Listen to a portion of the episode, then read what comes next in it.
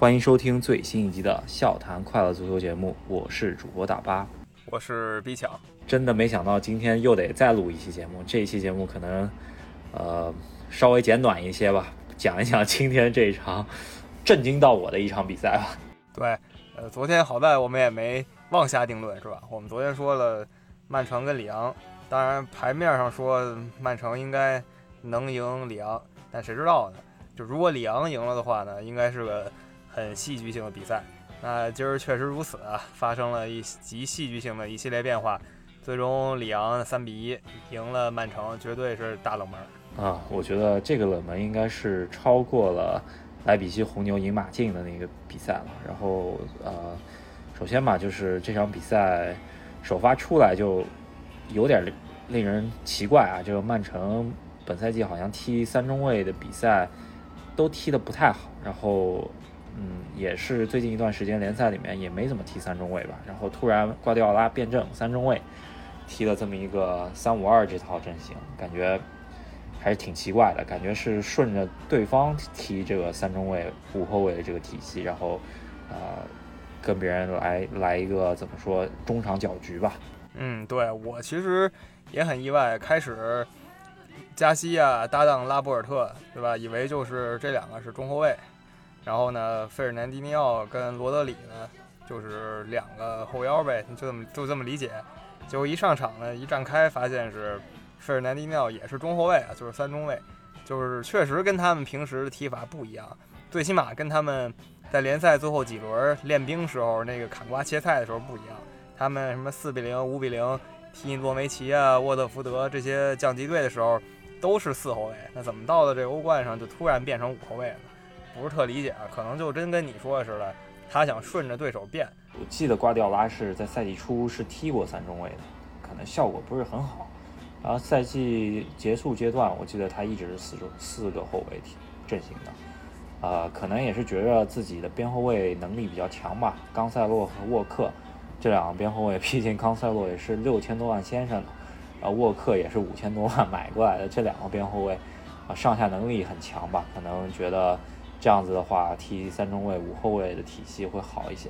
本场比赛呢，其实总体来说嘛，局面曼城是踢得不错的，七成控球啊。但是没想到七成控球最终产生的，呃，十八脚射门里头也就没有多少射中，是吧？而对手只有七脚射门，就有六脚射中。对，里昂的策略也简单，是吧？他毕竟牌面差挺多，就是反击前锋呢。咱们简单说，就是咱们常用词“黑又硬”或者呢“黑又快”，就是身体素质出众，能用身体给你直接甩开那种球员。然后等这些球员累了呢，换上来呢还是这这套人，所以效果非常好。然后最后进球的也就是这些球员，像什么穆萨、登贝莱啊这些。对，呃，里昂的中前场吧，特别是两个边，再加上前前面抢的那两个前锋。呃，应该就是非常强大。我觉觉得那个八号，呃，他们应该是中场核心吧。阿瓦尔很强，我觉得他应该下赛季应该留不在里昂了。然后，呃，孟菲斯德佩反而这场比赛其实表现得很一般。总体看下来吧，就是曼城在拿到七成控球的情况下，整体的防线压得太前面了。你可以看到第一个进球，整体防线基本就在中场线。最后一个，呃，怎么说拖后的那个中卫是还是特别年轻的那个加西亚，然后让他来当拖后中卫，然后最后去追对方那个前锋，把这球抢下来之后，没想到对方左边锋。科内特是吧？来了一个拉球是吧？其实我觉得这第一个进球跟门将的锅还是挺大的。门将如果往后靠靠，这科内特就没这个机会了。那另外补一句，比赛的时候就我们群里也都在吹这个科内特，他第三次面对曼城已经打进了第四个进球了。对，应该已经是名副其实的曼城杀手了。埃德森本场比赛表现应该是灾难级别的吧，但是我觉得他也有话可以说，毕竟每次每个丢球，除了最后一个他难推其责吧，然后其他两个丢球都是中卫线在中场，然后跟别人黑又黑又快来一个竞速是吧？你想想这个中后场在英超也不是很很稳当的这这条中后场，如果就算三中卫，你也不能够把整条中卫线放到中场，然后跟别人呃竞速来搞一搞。然后埃德森也是喜欢出击的门将，反正每个丢每个丢球都是人家前锋看到你出击了以后，在禁区外射门，这也就没有办法了，是吧？嗯，对，呃，总之吧，曼城说到底啊，他一开始这排名布阵就已经有点奇怪了。你你想，一般这种牌面上领先很多球队，他一般来说做好自己那边的球队呢？没什么机会，那什么样的球队才需要顺着对手多改变自己呢？一般这是劣势一个球队啊，才会想办法改变，然后想寻求机会偷一个这样牌面优势、占据优势的球队，按照自己踢法来，一般就不会出问题。其实不太懂啊，为什么这么做？你看他后来落后以后换了马赫雷斯什么的，把费尔南迪尼奥带下去，那不就又变回他原来的四后卫阵型了吗？对，所以说他也是自我调错吧。我觉得他呃纠错了以后呢，其实相对还是呃有一度打得还不错，特别是在中场核心德布劳内这个状态，应该就是当今足坛中前卫这个位置上踢得最好的一个球员。本场比赛也看到了，他有一个超神的外脚背，呃，怎么说准助攻吧？这球呃斯特林没有打进，但是那一脚球真的把我看傻了。嗯，对，这个传球。当时真的所有人是吧？解说，然后电视机前的我一块儿哇一下，然后再有那个进球也是，他之前就你说那球他传斯特林啊没进，但是呢，斯特林后来给他传了一个，然后他立刻冲上来，非常精彩。然后他冲上来的时候呢，里昂那些球员全被他甩开了，或者说就根本就没跟着他，还是中后卫迎着面来想来挡他，那就来不及了。然后他能力确实很突出。然后要讲到本场的焦点人物斯特林了，是吧？这。其实啊，这场比赛斯特林如果呃没有最后那一下快乐足球的话，他应该是主宰比赛的救世主，或者说是呃本场比赛起码八分的呃怎么说得分吧？可惜啊，作为一个职业球员啊，出了这么大的纰漏，我觉得还是需要黑他一下的，是吧？对对对，这个门前啊。咱就说门前两三米吧，一个地滚球，一脚踢上宇宙了，这个真的是标准的赫斯基式射门啊，绝对致敬了英格兰前辈赫斯基。看了一下英文台的三个解说，费迪南德、乔哈特和那个主持人莱因克尔，然后费迪南德就非常诧异的问莱因克尔，他说：“你作为一个前锋，你觉得啊，那个斯特林是怎么去？”一脚把这球给踢飞了，然后莱因克尔还给他辩解了一下，说这球呢，其实在他面前稍微弹起了一下，然后呢，他在这么关键时刻其实是有机会能够一脚把他踢飞，那就是他踢的他太想进球，然后一脚太使劲了，掌握的不好就容易踢飞。他说这球还算容易踢飞吧，可以说也是给他稍微洗了洗地吧。但是我觉得啊。作为一个咱们之前吹过他，呃，世界级前锋吧，怎么说也不能够把这球给踢飞。不管怎么样吧，斯特林本场比赛，我觉得应该是不及格的一个表现。对，就是这个球真的直接导致他们被淘汰了。就且不说里昂最后又偷了一个，偷了个三比一，就是斯特林这球打进的话呢，就二比二了。然后我甚至觉得曼城再施施压的话。不管说最后几分钟吧，还是进入加时赛啊，我觉得曼城优势就已经很明显了。如果他把这个保姆球打进的话，但是实在是没有如果了啊！一个英超最顶级的射手是吧？一年也二十多个进球呢，在最需要的时候呢，来了一个空门不进啊！然后瓜迪奥拉那个表情大家也能看见了，真的是无限绝望。好了，那我觉得曼城被淘汰之后呢，我觉得推到风口浪尖的人不止斯特林一个，还有就是瓜迪奥拉主帅。呃，首先呢，他排这个阵容是有一点问题的，我们刚刚也说了。然后突然发觉，曼城在搏命时候，因为阿国受伤之后，真的能换的三个攻击手，也就是他换的两个，然后再加上在替补席上待命的伯纳德席尔瓦，啊，花了那么多钱，后场排不出特别好的中卫组合，拉波尔特，然后青训小将加西亚，呃，居然前场也排不出。呃，自己特别信任的组合，搏命的时候也没有自己能够信赖的最后一招吧。对他问题真的很大。咱们就这场来说，就是你说的，长远来说呢，你都在一个球队四年了，是吧？年年呢，球队都是大投入啊，然后让你处理这个转会窗。那买来买去呢，后卫线换了一水接一水，最后呢上一个青训小将当这个最后这个接球的后卫。那攻击线上呢，到最后最后还是得想着阿奎罗，是吧？阿奎罗呢又是一个在曼城几乎十年老臣了，真的买的马赫雷斯呢就是当替补。对，呃，特别。你说埃德森本场比赛发挥不好吧？然后替补席上布拉沃也是他买的，是吧？原来很好的乔哈特现在只能在天空体育做解说员。所以说，就曼城这个转会加上他今天的排兵布阵，怎么说吧？这个赛季在欧冠止步八强，本来想给他一个七十五分的表表现，还有好多人质疑我们七十五分。我觉得他现在这么一个成绩吧。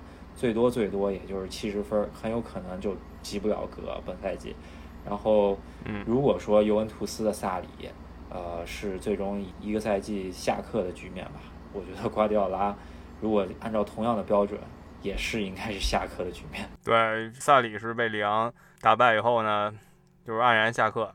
瓜迪奥拉确实，他踢的还不如萨里呢。萨里呢，保住联赛冠军。当然，你可以说英超的竞争比意甲激烈。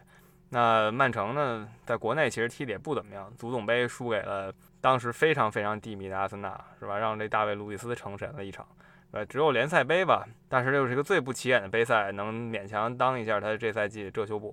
对，啊，我可以说吧，就是瓜迪奥拉接下来这个转会窗口应该就是他最后一个转会窗口。我觉得下个赛季如果欧冠还是只有止步八强的话，那我觉得他可能熬不到。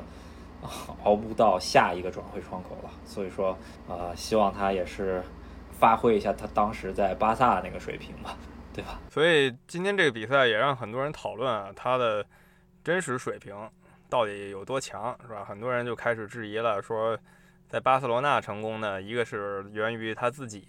就是那个体系的球员，然后再加上当时巴塞罗那的中场球员实在是太太强了，然后前场也不用说了，亨利啊这些，梅西当时也很强，埃托奥这都不用说了，就有这些球员的助阵啊，才成就他。你看他到了拜仁慕尼黑吧，就大家就说了，连续三年虽然都进了四强，但是呢，连续三年都被西甲球队淘汰，也算是他一个小污点吧。因为那个时候他来的时候，拜仁刚刚拿过欧冠冠军，算是如日中天的时候，所以就没能再乘胜再夺一冠。也是他的问题。那到了曼城呢，也是连续四年被淘汰。对，呃，可以说拜仁的那个班底应该就是欧冠呃冠军的班底，海因克斯带的。然后让他接了以后，连续三年，特别是他最熟悉的西甲对手们，把他分别淘汰，是吧？然后呃，接下来来到曼城以后，真的是乏善可陈啊！欧冠战绩虽然联赛还不错吧，国内杯赛也非常强势。但是欧冠真的就是曼城想要，呃，染指的很重要的一个冠军吧，就是他没有帮那个曼城更进一步吧。毕竟在他接手曼城之前那个赛季，佩莱格里尼，我们时常吐槽的那个工程师啊，呃，是帮助曼城达到了历史最高点四强。之后他来了之后，呃，一六一七碰到一群小牛小妖的摩纳哥。姆巴佩把他给干掉十六强是吧？然后接下来一七一八又碰着了张震岳是吧？在利物浦对阵曼城两回合被张震岳杀掉之后，啊止步八强。然后一八一九去年又是被可能 VAR 再加上孙球王发了个大招，然后止步八强。本赛季就有点太莫名其妙了吧？里昂这个单回合被里昂淘汰，我觉得真的是。爆了一个非常大的冷门，也是他自己，我觉得本场比赛唯一的呃争议点吧，就是那个第二个进球，人家在进球之前不小心绊了一下防守队员吧。但是我觉得这个 VR 还反复观看了一下，应该争议还是比较小的，你觉得？啊，我觉得没有争议，毕竟都看了视频助理裁判了，对吧？然后赛后呢，也没人没人讨论这个，确实就是一个合格的进球。反正他这么多年，第一年你甚至你可以不说他什么吧。第一年毕竟他也刚来，是吧？没有他想要的球员。然后跟摩纳哥那场两回合六比六，大家可以回顾一下，绝对也是一个淘汰赛经典了。他们被对方逆转在第二回合的时候，然后第二年被利物浦是压着打，啊，这个也就大家也觉得没什么嘛，因为利物浦那个时候已经崛起了，而且在联赛里击败了不可一世的曼城，所以大家觉得就是乘胜追击。那去年跟热刺那场，可能是他唯一有说辞的一次啊，因为确实有一些争议判罚。但那场比赛两回合下来，也是一个非常惊天地泣鬼神对话了。我记得当时咱们可是说那是咱们看过最精彩的八进四。今天这个呢，就没有什么借口可以找了。呃，算是被里昂打出了教科书的一战吧。里昂这算是告诉你怎么以弱胜强了。想到了当年切尔西主帅博阿斯的那个把中后卫线拉到中场的那一套战术吧。我觉得瓜迪奥拉也犯了这么一个错误，碰到大巴阵容，再加上前场有这么害怕的黑又快，居然把中线提得这么前面。然后你可以看到中卫线和门将之间居然差了整个半场。应该是比较小儿科的一个错误吧，也是让别人抓到了弱点，然后啊，里昂对症下药，大巴加上前场反击，把瓜迪奥拉的航母给击沉了，呃，出乎起码世界上百分之八十人的意料吧。然后恭喜里昂能够进到欧冠四强吧，然后又遇到老对手拜仁，没想到啊，欧冠四强是两个德甲球队加上两个法甲球队，是欧洲五大组呃五大。联赛里面相对弱势的两个联赛，啊，也是本赛季非常怎么说，在新冠肺炎的笼罩底下，欧欧洲足坛重新洗牌的一个结果吧。最近一个新流行的词嘛，对吧？叫农民联赛。比如法甲，你几乎不用看，你都知道谁是冠军。德甲呢，悬念比法甲大一点，但也没大哪儿去，所以大家就调侃说这就是农民联赛，上面有几个收割机一样球队。但谁能想到啊，这个今年是两个。打引号所谓农民联赛的四强，两边都是法甲对德甲，所以就有可能出现德国内战，也有可能出现，呃法国内战在决赛上。那比较有意思一点就是这四个四强球队里，其中三个都是没拿过欧冠冠军的。那当然除了拜仁慕尼黑肯定是拿过五次了，呃里昂，然后莱比锡红牛，这都是很新的球队，对于欧冠四强来说很新。然后巴黎其实也很新了，上一次二十多年前。对。然后呢，我个人还是来一个贝利嘴吧。昨天刚说了曼城晋级希望挺大的，是吧？然后就被打脸了。我 还是觉得这四支球队里面，拜仁的总体实力还是碾压对手的。我觉得拜仁应该不至于呃输给里昂吧。但是呃，拜仁的后防线还是有一定漏洞的。所以说，里昂如果以按照本场比赛的这么一个组织后防线，再加上反击的这个。效率，拜仁的后防线是有漏洞的，在单回合淘汰赛的赛制底下，什么都有可能发生。但是我还是更看好拜仁一下，能不能来证明我们节目的背力属性？我觉得下一个四强是非常关键的，是吧？四天以后，对，咱们当年世界杯的时候已经相当背力属性了，然后这次进入淘汰赛也是，之前先看好马德里竞技，这次又看好曼城。然后都贝利属性了，那得罪拜仁慕尼黑球迷一次，我们再试试，来一句经典的，我还是支持拜仁慕尼黑。好，那呃这一期非常短的讲瓜迪奥拉、讲曼城的节目，我们就到这边吧。接下来有非常呃精彩的欧欧联杯、欧冠的四强比赛吧。欧联杯明天啊，红魔曼联对阵呃欧联杯霸主萨维迪亚。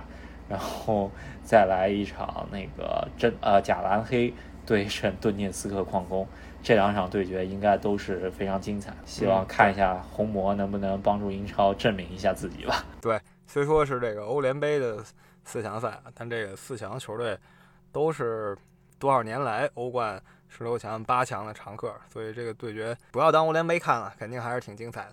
对。然后有一点我需要澄清的就是，昨天节目里面大家都说我们把红牛说的太弱了，是吧？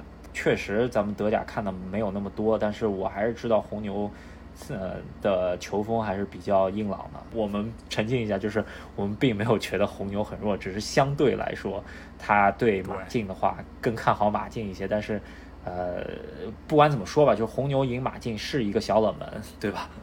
对，绝对没说红牛弱啊。